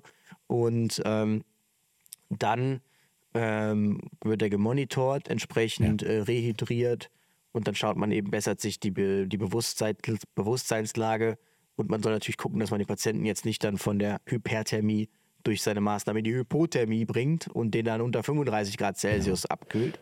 Was genau, vielleicht noch zu so sagen ist, dass man natürlich äh, in der kardiopulmonalen Reanimation nicht erst anfängt, hier mit runterkühlen, sondern die normalen äh, Advanced Life Supports werden natürlich vorher erstmal noch gemacht. Ne? Und dann kann man sich währenddessen überlegen, äh, 40,5 Grad, äh, dass das eben runterzukühlen. Temperatursonde steht hier auch. Ne? Also viele Kollegen nehmen dieses Ding manchmal raus aus dem CPR, also neue Kollegen, was ist denn das? Na, die kennen nur das Ohrthermometer. Es gibt auch noch an, an einigen Geräten eben eine Temperatursonde, die dauerhaft die Temperatur misst. Das ist auch gar nicht so unüblich. Ne? Die kann man sowohl in den After einführen, als auch am Oberschenkel beispielsweise anbringen, um dort die Körpertemperatur zu messen, obwohl das mit dem After dann wahrscheinlich doch ein bisschen ähm, genauer ist, aber das funktioniert auf jeden Fall und äh, damit kann man dauerhaft die Temperatur messen, weil hier steht natürlich, dass man die Kühlung stoppen sollte, wenn man wieder bei unter 39 Grad ist. Also wenn du jetzt natürlich in extrem, also ich weiß natürlich, muss man natürlich jetzt schauen, wo das passiert in einer extrem heißen Wohnung. Wenn man da während der Reanimationsmaßnahmen schnell eine Badewanne eingelassen kriegt und die haben zufällig Eis im Kühlschrank, da alles reinkippt und es ist wirklich kalt, ein Grad ist ja extrem kalt, dann könnte man echt überlegen, ob man kurz unterbricht, den da mal kurz reinwirft ähm, mhm. und dann wieder rausholt, weil das, wie gesagt, dieses Kühlen schon wirklich sehr, sehr wichtig ist bei der bei der Überhitzung. Ja. Und auch schon, wenn er noch ansprechbar ist, aber verwirrt und desorientiert. Also klar, Hitzeerschöpfung oder Hitzschlag vorliegt. Auch dann soll man wirklich schnellstmöglich kühlen. Müsst ihr euch das, äh, das Schema müsst ihr euch auf jeden Fall mal angucken. Äh, ja, das ist relativ gut. Es gibt ja für alles diese Schemata, wie gesagt, das könnte man auch perfekt digitalisieren, entsprechend auf so ein Pad bringen. Ja. Ähm, Gibt es auch, glaube ich, auch, auch schon irgendwo. Bestimmt, ja. ja auch Hydratation übrigens ist wichtig, ne? Also auch bei Hitze hydrieren. Fand ich auch immer noch schön. Wobei hier steht natürlich, man soll vorher das Serum Natrium äh, mhm. kontrollieren und das kannst du natürlich nur im Krankenhaus. Und vorher sollst also da muss man dann wirklich, sollte man vorsichtig sein ähm, mit Flüssigkeit. Nicht, dass man den dann in die Hyponatremie schießt. Hyponatremie. Naja, gut. Kann man, könnte man gegenschauen, aber das kannst du ja nicht messen, das ist das Problem. Ja, Gut, ja okay. genau, deshalb ja. muss man da, sollte man so da ist das Schema quasi, sein. Man müsste quasi noch eine Grenze in das Schema einbauen, so ab Klinik. Ja, ja das ist auch immer fließend hier generell in den ja. ERC-Algorithmen. Da muss man dann immer gucken. Was auf jeden Fall sehr interessant ist und wo es auch wirklich explizit um den, ähm, den, äh, den Cardiac Arrest außerhalb des Krankenhauses geht, ist äh, die Rubrik spezielle Patienten. Und da die Adipositas gar nicht mal so selten. Ich meine, wir beobachten extremes Übergewicht in der Gesellschaft. Und man sagt ja eigentlich immer, wenn man einen Patienten reanimationspflichtig auffindet, der im Bett liegt, man soll den vom Bett runterholen. Bei der Adipositas sagt man, also wenn er wirklich extrem voluminös ist, ähm, muss man das nicht tun. Das sagt man erstens, um äh, die, die Helfer zu schonen, ja, dass die sich nicht da irgendwie verletzen bei. Und zweitens sagt man halt, okay, man soll, man soll tiefer drücken. Wir sagen ja immer so bis 5 cm. Bei der Adipositas soll man bis 6 cm drücken, also tiefer, tiefer komprimieren. Mhm. Und man kann die Patientin im Bett liegen lassen, denn der schwere Rumpf senkt im Prinzip das Potenzial, also die Matratze, so erklärt man sich das, die hängt ja dann eh schon extrem durch. Oh. Und dadurch, mhm. dass er dann dadurch halt so, so, liegt und dadurch ist halt nicht mehr viel Spiel, dass der quasi das abfedert, die Reanimationsmaßnahmen. Das heißt, man könnte den adiposen, adipösen Patienten auch im Bett liegen lassen und dort reanimieren. Das steht so in den Leitlinien da warte ich ja darauf, dass das mal äh, in Real Life eintrifft und man dann den Notarzt anfängt, mit dem zu diskutieren, weil der das nicht gelesen hat. Ja, äh, wurde bei uns wohl auch mal gemacht, weiß ich. Äh, und da hat man es im Bett gemacht. Ohne, ohne Diskussion. Ne? Ähm, weil du brauchst ja auch eine gewisse Zeit, um die Person erstmal rauszuholen. Also nicht nur unser Rücken ist davon getroffen, sondern auch die Zeit, die ja hier verläuft, mhm. um die runterzubekommen, zumal jede Wohnung nicht eine Tonhalle ist. Ja, wo man dann schön drin arbeiten kann, viel Platz hat und so weiter. Da ist ein Bett vielleicht manchmal ein guter Platz. Ne? Hast schon mal 1,40 also, manchmal? Ne? Ich muss auf jeden Fall wieder daran denken, wie damals, äh, habe ich glaube ich schon erzählt, wie wir den Patienten aus dem Bett äh, holen wollen. Die Notärztin will den Kopf halten, der war auch adipös. Und dann war ihr der Kopf zu schwer und dann verliert sie auf dem Bett das Gleichgewicht und stürzt einfach mit ihrem Gesicht voll auf das Gesicht des Patienten oh und macht dann so eine Rolle in die Ecke. Also Kollege und ich haben uns angeschaut, das war wirklich, das war wirklich der Knaller. Oh, ja. Das bleibt auch im Gedächtnis und der Ärzte bestimmt auch. Ja, ja. wir haben ja. sie nicht mehr darauf angesprochen, wir haben uns im Auto nee, echt, naja. Ansonsten gilt, Egal, man soll... Sagt nichts. Man soll häufiger wechseln mhm. natürlich. Klar, 6 cm, also muss ja noch tiefer drücken, noch mehr Kraft aufwenden. Ja, klar, also um da effektiv zu CPRen, dann äh, ist wichtig, ja. Äh, Schock bis zur Maximaldosis führen. Ja, klar, mehr Körperwiderstand bedeutet mehr Joule müssen da eben durchgejagt werden und dementsprechend kann es auch sein, dass das AED, der AED-Modus eventuell auch mal sagt, pff, nee, ist zu viel, da fasst jemand an. Auch das. Wie weit kann man denn hochgehen im C3? Äh, weißt also, du das? Ich habe es noch nie hoch so weit hochgetrieben. Ich weiß ja, Mono, Monophase, wir, wir schocken ja biphasisch, ne? da fängt man mit 150 mhm. normalerweise an und soll sich dann steigern. Äh, monophasisch ist es da 360, aber das ist, äh, wie gesagt, im C3 müsste man, müsste man gucken, vielleicht findest du es ja gleich raus, äh, wie hoch man da maximal gehen kann. Ähm, Pedals erfolgreicher als äh, Klebeelektroden, steht hier. Ja, wenn man die dabei hat. Ne? Warum auch immer äh, das mit Pedals dann erfolgreicher gehen soll. Aber das ist ja wie. Gab Studien tatsächlich. Studien also, basiert, genau. Da gibt es sogar, also gibt es eine Methode. Ähm, also erstmal soll man ja, ähm, erstmal, man soll trotzdem beim adipösen Patienten initial mit den normalen Schockdosen machen, mhm. aber man soll dann die weiteren Schocks bis zur Maximaldosis bringen. Ja. Und ähm, man hat herausgefunden, dass die Pedals erfolgreicher sind als die Klebeelektroden und es gibt eine Methode der manuellen, äh, manuellen Druckerhöhung dass du quasi nochmal fester drückst mit diesen Pedals. Und das soll auch eine Technik sein, die wohl e-, effektiver ist einfach. Ja. Ähm, weil man dadurch scheinbar ähm, den Widerstand erhöht, äh, verringert, keine Ahnung. Mhm. Und man soll auch hier, das steht aber eigentlich überall, aber auch hier soll man endotracheal frühzeitig intubieren, da ein erhöhtes Mageninsufflationsrisiko besteht und entsprechend die Aspiration, wenn man nur Maskebeutel macht, weil man den eben so äh, aufbläht und ja. ähm, Genau. Mehr, also haben wir in Wien auch erlebt, ne? Videolaryngoskop, äh, Videolaryngoskop äh, endotracheal intubieren ähm, durfte man dann auch. Habt ihr Videolaryngoskop? Äh, ja, auf dem NEF. Hm? Ja, ich meine, da gehören sie hin. Ja. Aber ähm, das ist ja schon mal sehr gut. Ist ja auch so der Goldstandard geworden. Ne? Auf jeden Fall sollte man da immer mit dabei haben. Ähm, das hatten wir noch, genau, Frühzeichen, ne? Mageninflation. Okay, damit wären ja die Adipositen also auf jeden Fall angesprochen. Ich muss nur sagen, Leute, das passiert ganz oft. Also wir nennen es ja gerne auch Morbus Mecklenburg, aber es ist ja keine mecklenburgische äh, Problematik, das Adipöse, sondern eher eine, eine allgemeine. Ne? Und ähm, könnte man immer öfter mal drauf treffen. Ja. wie gesagt, also das Wichtigste für den Retter, man kann äh, die Schockdosen erhöhen, hm. man soll tiefer drücken und man kann den Patienten auf dem Bett liegen lassen. Das ist so das das Interessante. Kleiner praktischer Tipp, ähm, das Feedback-System ähm, kann man anmachen. Das soll auf jeden Fall auch drauf. Angehörige auf jeden Fall. Da hat kann es mal zu, ähm, zu warum, warum sagt man das Gerät andauernd äh, nicht so tief drücken oder und so weiter. Das sollte man den Leuten vorher erklären, ne? Sonst äh, kommen ja, da irgendwelche genau. Ungereimtheiten auf, die oder Unverständnis ja. von den Leuten. Das bitte sagen. Genau. Ja? Ansonsten weitere spezielle Patienten, natürlich die schwangere Person, da haben wir schon drüber gesprochen, über diese Notfallhysterotomie äh, ab der 20. Schwangerschaftswoche erkennt man übrigens daran, der Uterus ist über Nabelniveau tastbar. Genau. Ähm, kann es, also es kann sein, dass die Gebärmutter gegen die Vena cava inferia und die Aorta drückt. Und dies senkt das Herzzeitvolumen und den venösen Rückfluss um bis zu 40 Prozent. Das kann entsprechend in einen Schock, eine Hypotonie und gegebenenfalls, wenn sowieso Risikoschwangerschaft besteht, auch zu einem Herz-Kreislauf-Stillstand führen.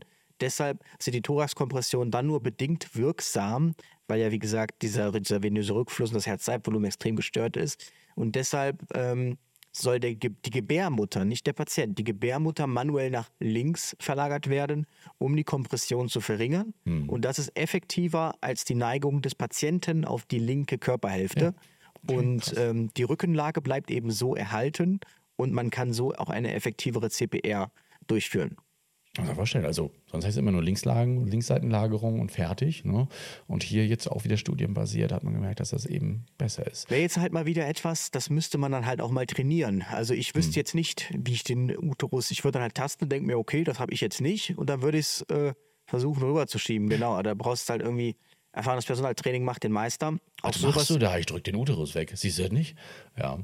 Genau, also falls jemand zuhört, der Rettungsdienstfortbildungen äh, organisiert, da wäre ja eigentlich mal ein ganzer Fortbildungstag nur zum Thema spezielle Patienten sehr interessant.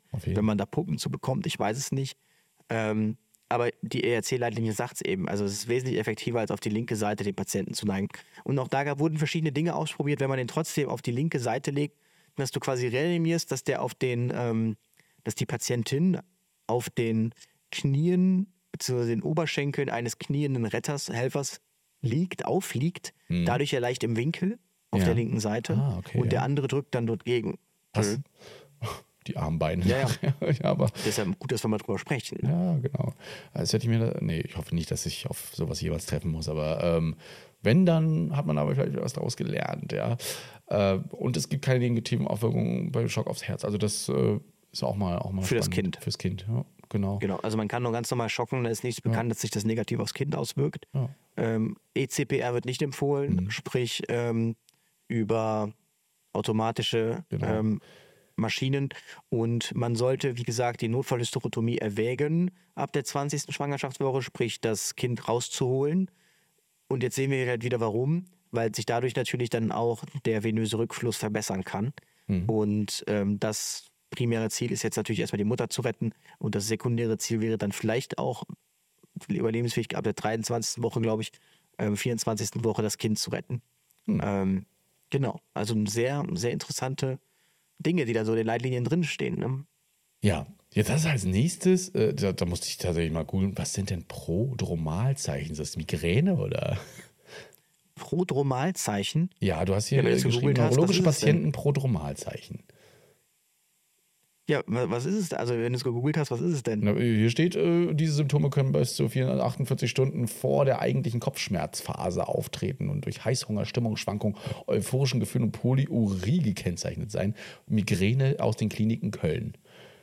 Das, da ja. steht das erste drin. Also man sagt, prodromal bedeutet den Ausbruch ankündigend ah. oder dem Ausbruch vorausgehend. Okay, jetzt ja. So, und man soll eben darauf achten, was gab es für Prodromalzeichen und ähm, wenn es jetzt, wie gesagt, extreme Kopfschmerzen, jetzt geht, wir sind jetzt gerade bei neurologischen Patienten. Genau. Ähm, extreme Kopfschmerzen vielleicht, vielleicht auch, das kann ja auch sein, es ist vor zwei Tagen auf den Kopf gefallen, war bewusstlos, also diese initiale Bewusstlosigkeit und dann diese Blutung, die sich ausbildet, das soll man, da soll man eben darauf achten, macht man sowieso immer.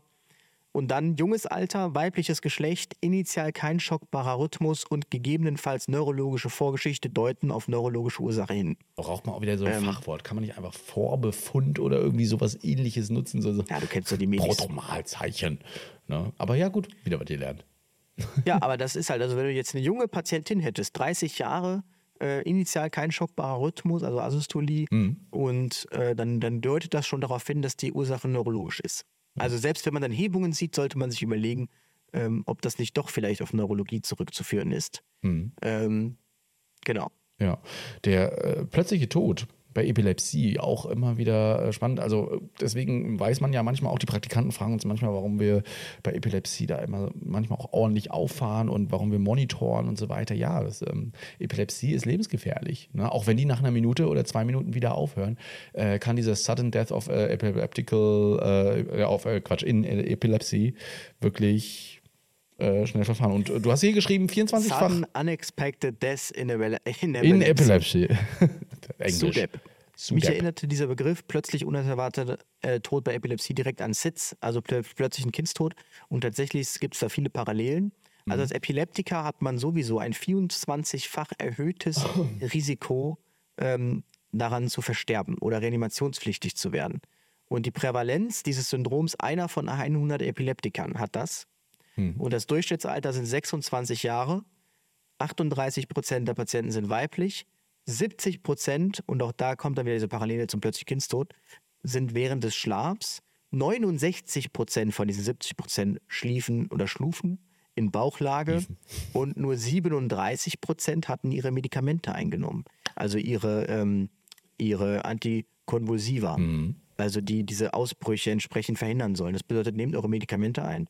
Und man geht hier eben ähnlich wie beim Kindstod von so einer Apnoe aus. Also, dass du irgendwie im Schlaf anfängst zu krampfen und in der Bauchlage atmest du ja dann sowieso schlechter und dann geht man irgendwie davon aus, dass die Atmung gestört ist anschließend ja. nach dieser äh, Phase und dass du dann aufgrund einer Hypoxie im Prinzip reanimationspflichtig wirst. Und wenn das direkt erkannt wird, dann hast du tatsächlich eine gute Prognose. Ansonsten ist es halt, ähm, ja, schwierig, muss man vorsichtig zu formulieren. Oh, ich sehe schon, da haben wir jetzt aber einige bestimmt ein bisschen äh, Angst bekommen, so die Epilepsie haben. Und wenn man das eben so hört, so 70 Prozent während des Schlafs. Genau, aber wenn du halt, wie gesagt, einen Patienten hast, der im, im Bett aufgefunden wird, reanimationspflichtig und der ist auch jung wieder ähm, und äh, das vielleicht morgens, 9 Uhr oder so, 10 Uhr, weil jemand dann ihn wecken wollte. Ja. Und das heißt ja, dass Epileptiker dann auch mal an diesen plötzlichen, unerwarteten Tod bei Epilepsie denken. Ähm, genau. Mal vorsichtig sein, ja. Vor allen Dingen Medikamente einnehmen. Sich ganz oft, nee, habe ich heute nicht eingenommen. Dann krampfen sie, warum nicht? Ja. Ähm, also echt spannend. Ich habe auch gerade eine jüngere Dame, die ähm, im, im Wachseinszustand äh, ganz körperfokale Anfälle bekommt und mit die die ganze Zeit noch dabei redet. Ne? Und ähm, wir das dann auch schnell durchbrechen wollten und der Arzt dann auch sagte, du, wenn, dann müssen wir es machen. Aber die ist gerade so in der Phase, dass ihre Epilepsie dann kennenzulernen, um die Ursache kennenzulernen, warum das eben so ist, weil es schon mhm. ungewöhnlich ist, so ein Krampfanfall ähm, im, im Wachseinszustand und zwar ganz Körper, also quasi fast generalisiert, nur eben, dass sie dabei wach ist. Ja. Ähm, COPD und Asthma, da hat man sich auch ein bisschen mit, mit beschäftigt. Äh, genau, die Patienten, die darunter reanimationspflichtig genau, werden. Genau, ja. Die es nicht bekommen durch ihre Reanimation. Ja. Aber Leute mit COPD und Asthma, oh, das stelle ich mir bei COPD auch echt schwierig vor, wenn da sowieso schon eine COPD 4, also Gold 4, schon erreicht ist. Ähm, da spielt die Hypoxie auf jeden Fall eine große Rolle, oder? Ja, und ein Spannungspneu hatte ich auch mal tatsächlich, dass sie einen Spannungspneu hatten, darauf dann reanimationspflichtig geworden ist bei COPD. Mhm. Ähm, das sind die möglich so die Ursachen, also Hypoxie, Hypovolemie, Spannungspneu. Und äh, meist zeigt sich bei COPD-Patienten ein nicht schockbarer Rhythmus. Und das ist dann auch assoziiert mit sehr geringen Überlebenschancen. Mhm. Und äh, man soll initial direkt hochkonzentriert beatmen. Und wenn während der Reanimation eine dynamische Hyperinflation der Lunge vermutet wird, sprich, dass sie sich aufbläht, ähm, dann kann als letzter Ausweg äh, die Reanimation unter Diskonnektierung des Tubus erfolgen. Ja. Die Be Evidenz ist begrenzt, aber man könnte das machen. Man sagt, es bläht und bläht sich auf, dass man quasi reanimiert und man steckt den Tubus aus, damit quasi die Luft raus rausgedrückt ja. wird. Und ähm, Richtig. Wird man sich vielleicht fragen, warum bläht die denn auf, die Lunge? Ja, also das Problem zum Beispiel bei COPD ist eben, dass viele, viele Lungenbläschen schon kaputt sind, ne? äh, beschädigt sind, die einfach nichts mehr transportieren können und du einfach so viel, du, du pumpst ja trotzdem diese 500 Milliliter äh, Luft dort rein und das äh, wird halt nicht alles wieder, wieder verwendet und dementsprechend sammelt es sich auf. Ja, also hatte ich tatsächlich genau, also da hatte ich dann scheinbar das Musterbeispiel, weil genau die Patientin dabei, da war das auch genauso. Wir hatten dann auch irgendwie äh, entlastet und ähm, die ganze Zeit Luft, Luft, Luft, Luft, Luft. Und da war dann irgendwie so ein, so ein Beutel drauf und der war die ganze Zeit wieder voll. Hm. Und ähm, ja, was hier wohl erfolgreich angewendet wird, ist ECMO bei COPD-Patienten. Verständlich. Genau. Also, Ansonsten ja, ja, schwierig. Die geringen Überlebenschancen sind aber, denke ich, auch damit assoziiert, dass es meist aufgrund einer Hypoxie reanimationspflichtig wird. Und bis der Rettungsdienst dann eintrifft, wie gesagt, Hypoxie ist ja immer so der Worst Case, ist ja auch bei Kindern. Ja. Ähm, weil dann eben das Blut echt wenig Sauerstoff führt zum Zeitpunkt äh, des äh, Kreislaufstillstandes und ähm, da sind, glaube ich, die Überlebenschancen sowieso immer sehr schlecht, wenn du aufgrund von Hypoxie reanimationspflichtig mhm. wirst. Ähm, ja. ja. In einigen und Reanimationsfällen, und das habe ich tatsächlich auch schon erlebt, äh, dass das Ärzte machen, ist ähm, die Kühlung präklinisch vor allen Dingen immer mal so ein bisschen. Temperaturmanagement. Ja, Temperaturmanagement. Und da habe ich auch schon erst erlebt, die natürlich nach der Reanimation gesagt haben: so, jetzt Kühlpacks auspacken, zack, ran, ja, und dann kühlen. Aber die Forschung hat gesagt, das bringt nicht viel.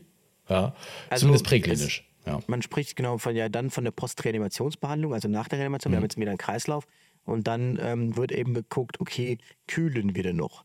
Und Kühlung wird tatsächlich fürs Krankenhaus empfohlen. Ähm, für die Präklinik wird es nicht mittels Infusionen empfohlen. Also auch wir haben noch eine Infusion im Kühlschrank. Ja. Und da müsste ich jetzt eigentlich mal fragen, warum. Weil ähm, zumindest für das Kühlen von Patienten wird es nicht empfohlen. Und es gibt auch keinen signifikanten Einfluss der präklinischen Kühlung. Mhm. Also ähm, Im Gegenteil, Es soll sogar ja so- noch äh, sogar die, den neuen, äh, erneuten Herz-Kreislauf-Stillstand auslösen können, wenn man eine kalte Genau, Infusion Also kalte gibt. Infusion, da gibt es eine erhöhte Inzidenz, dass sie entweder im, Kre im Krankenhaus dann einen erneuten Herz-Kreislauf-Stillstand erleiden, beziehungsweise Lungenödem bekommen. Mhm. Und ähm, die Intraarrest-Hypothermie, also während des Kreislaufstillstandes schon zu kühlen, das wird nicht empfohlen. Und das ist, jetzt wird es wieder interessant, lediglich für eine Subgruppe effektiv. Und da sind wir dann wieder im, in der Checkliste. Also es wird sich, diese Checklisten würden sich halt echt mal lohnen. Und zwar für die Subgruppe äh, im 90-Tage-Outcome, also nach 90 Tagen geguckt, ist es für eine Subgruppe effektiv, die Intraarrest-Hypothermie, also das Kühlen während des Kreislaufstillstandes, die initial einen schockbaren Rhythmus hatten, wo die Abkühlung weniger als 20 Minuten nach Kollaps mittels transnasaler Verdunstungslösung präklinisch erfolgt. Also die haben wir schon nicht, diese transnasale Die Verdunstungslösung. genau. Wenn das irgendjemand hat, dann kann man sich merken, wenn man hinkommt, der 20 ist erst vor 10 Minuten. Und äh, man hat einen schockbaren Rhythmus, dann kann man das machen. Dann ist es scheinbar echt effektiv, das während des Kardiakarrests zu machen. Ansonsten sollte man präklinisch auf das Kühlen verzichten. Es wird eher intrahospital beim Kardiakarrest empfohlen und weniger beim außerhospitalen Kardiakarrest. Und ähm, was sich wohl positiv generell auswirkt, also selbst da streitet man übrigens noch um die richtige ähm, Temperatur. Also man hat Studien durchgeführt, wir kühlen auf 34, 35 und 33 Grad. Da hat sich gar nichts gezeigt, dass da irgendwelche Unterschiede bestehen. Es wird so die Zieltemperatur 36 Grad der Kühlung angepeilt, aber so wirklich, also das ist ähm, schwierig. Bei einigen wirkt sich das positiv aus, bei anderen wiederum dann irgendwie nicht. Ähm, sehr schwierig, das einzugrenzen. Ähm, bei, ähm, wo haben wir das gelesen? Bei Schweinezellen war das wohl tatsächlich ähm, relativ effektiv. Ach nee, das, das war beim Thema ECMO, andere Sache. Und genau, was wohl gut sind, sind Inhalationsanästhetika, also volatile Anästhetika. Die wirken sich wohl positiv auf die Erholung aus des Patienten. Also wenn man dann Narkose machen würde, dann wohl so. Ja. Und ähm, genau jetzt ist nämlich der Punkt, auch nach 15 bis 20 Minuten kann ein gutes neurologisches Outcome möglich sein, wenn direkt eine ECMO eingeleitet wird. Das war nämlich das, was man im Tierversuch herausgefunden hat. Ja, krass. Also ähm, direkt eine ECMO habe ich, glaube ich, noch nie irgendwo erlebt. Also im Schockraum so, da steht die ECMO schon mal da. Nein. Aber gut, wenn das so ein Outcome Genau, ist. Also ich frage mich, wie man das, das, das getestet hat. Also wie man das, wie man das probiert hat und diese Evidenzen bekommen hat. Ähm, ja, Tierversuch. Tierversuche. Ja. Also man hat es an Schweinezellen, die haben wohl noch Schweinehirnzellen, genau. Die Mhm. haben wohl auch noch irgendwie eine halbe Stunde oder so reagiert und dann hat man es auch an wirklich an lebenden äh, Tieren gemacht. Ja. Und da war das dann so, dass auch sogar nach 15 bis 20 Minuten noch ein gutes neurologisches Outcome möglich war, wenn direkt dann eine, eine ECMO eingeleitet wurde. Ähm, Das heißt ja, ich muss da nochmal genauer reinschauen, aber das hieß ja, wenn unter gewissen Voraussetzungen einen Patienten, äh, wobei, nee, es ist ja Postreanimation. Also wenn du es direkt schaffen würdest, den nach Reanimation dann, auch wenn er 20 Minuten Herz her ist, äh, der Kreislaufstillstand, ähm, an der ECMO zu kriegen, dann hätte der echt noch ein gutes, mögliches neurologisches Outcome. Interessant. Wäre auf jeden Fall cool. Es gab ja, glaube ich, einmal die Sprache davon, dass man so eine ähm, selbstbefeuernde äh, also die, die sich selbst antreibt, ich weiß nicht, wie sie hieß. Mhm, Gab auch einen Namen dafür. Äh, schließt unten an und so weiter, dass man die schon im Rettungsdienst einsetzen könnte, aber das wird wahrscheinlich nicht Müsste so schnell man mal passieren. den, ähm, den, na, wie heißt er? Unser Friend. Unser äh, Schnellsprecher Robert Freund. Zillmann mal Roman fragen, Zillmann, was ja, er Zillmann, ja. Hm? Vielleicht äh, sagt er uns jetzt nochmal oder wir hören nochmal in diese Folge rein, weil ich glaube, er hat es einmal kurz erwähnt äh, Ja. dort drin, deswegen wussten wir das. Ja, mein Lieber. Reanimation, wir werden noch viel daraus lernen ja, und äh, immer, immer wieder neue Evidenzen. Ich bin mal gespannt, ob wir das eine oder andere irgendwann mal erleben werden, wir beide, und dann auch anwenden können oder ihr da draußen. Ja, also vielleicht habt ihr das schon mal gesehen, erlebt und gesagt, Mensch, also das hätte ich gar nicht gedacht. Das, Ja. äh, oder das, das, oh, da hat ein Doktor das letztens gesagt und wir haben es mal gemacht und das war erfolgreich. Oder auch nicht. Ne? Äh, könnt ihr uns gerne schreiben, info.review.de oder 0381 873 98112 mit den War auf Anrufbeantwortern. jeden Fall mal wieder eine spannende Folge, Ja. auch sehr, sehr fachlich. Auf jeden vielleicht Fall. für den einen oder anderen Rettungsdienstler interessant. Und vielleicht ist ja der eine oder andere jetzt auf die Idee gekommen, darüber mal eine Fortbildung zu machen. Ich fände das auf jeden Fall auch wieder sehr spannend, weil insbesondere Adipositas und Asthma, COPD ist jetzt nicht selten, dass man solche Patienten reanimationspflichtig auffindet. Ja, und Schwangere gibt es auch mal. Ne? Also, aber die, die zumindest nicht reanimationspflichtig werden. Ja. Aber ja, genau, äh, das, das kann durchaus vorkommen. Dementsprechend hoffen wir, dass wir euch ein bisschen was beigebracht haben. Danke für die Ausarbeitung. Und äh, wir hören uns nächste Woche wie zur gewohnten yes. Zeit wieder. Bis In denn. diesem Sinne, bis dahin. Ciao. Ciao. Retterview. Gedanken, Wissen und Spaß aus dem Pflasterlaster. Mit fünf Sprechwunsch und Sammy Splint.